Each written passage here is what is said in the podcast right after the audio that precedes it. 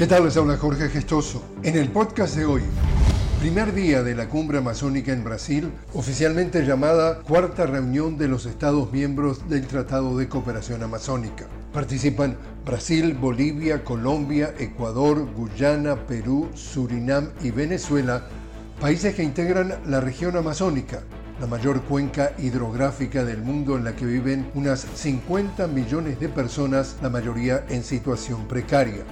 Desde que se firmó el Tratado de Cooperación Amazónica hace 45 años, es la primera vez que los representantes de estos países trabajan en la preparación de un documento conjunto para presentarlo en la próxima reunión sobre cambio climático de las Naciones Unidas, la COP28, que se realizará en noviembre en los Emiratos Árabes Unidos. La Amazonía ha sido seriamente devastada a niveles récord por la deforestación registrada bajo los presidentes neoliberales Bolsonaro de Brasil y Duque de Colombia.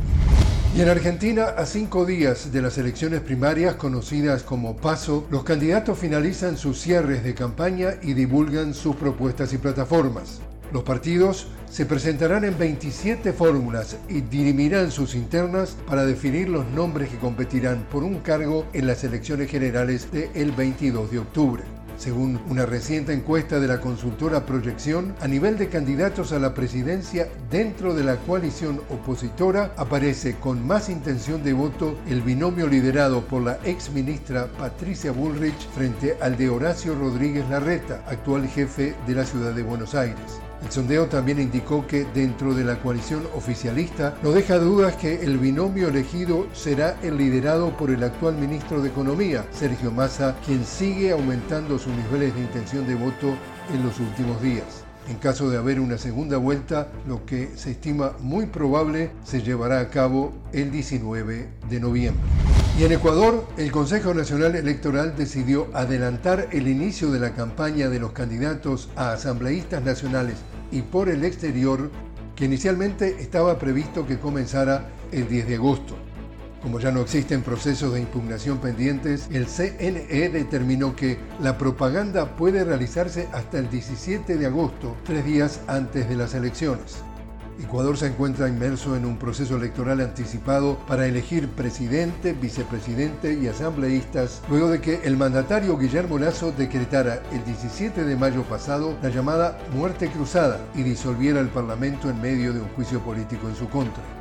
Luisa González, la aspirante presidencial del movimiento correísta Revolución Ciudadana lidera todas las encuestas con vistas a los comicios del 20 de agosto y se acerca al porcentaje necesario para ganar en primera vuelta. Sin embargo, la posibilidad de una segunda vuelta el 15 de octubre sigue sobre la mesa. Luisa González no para de recibir feroces ataques de sus rivales con noticias falsas para desacreditarla al igual que a sus propuestas, como por ejemplo mintiendo de que de ser elegida procedería a realizar la desdolarización de la economía, lo que la candidata enfatiza que es totalmente falso ya que en caso de triunfar no haría otra cosa que reforzar la dolarización. Y así es como está el mundo. Les habló Jorge Gestoso. Los invito a que me acompañen en un nuevo podcast de La Noticia con Jorge Gestoso. Hasta entonces.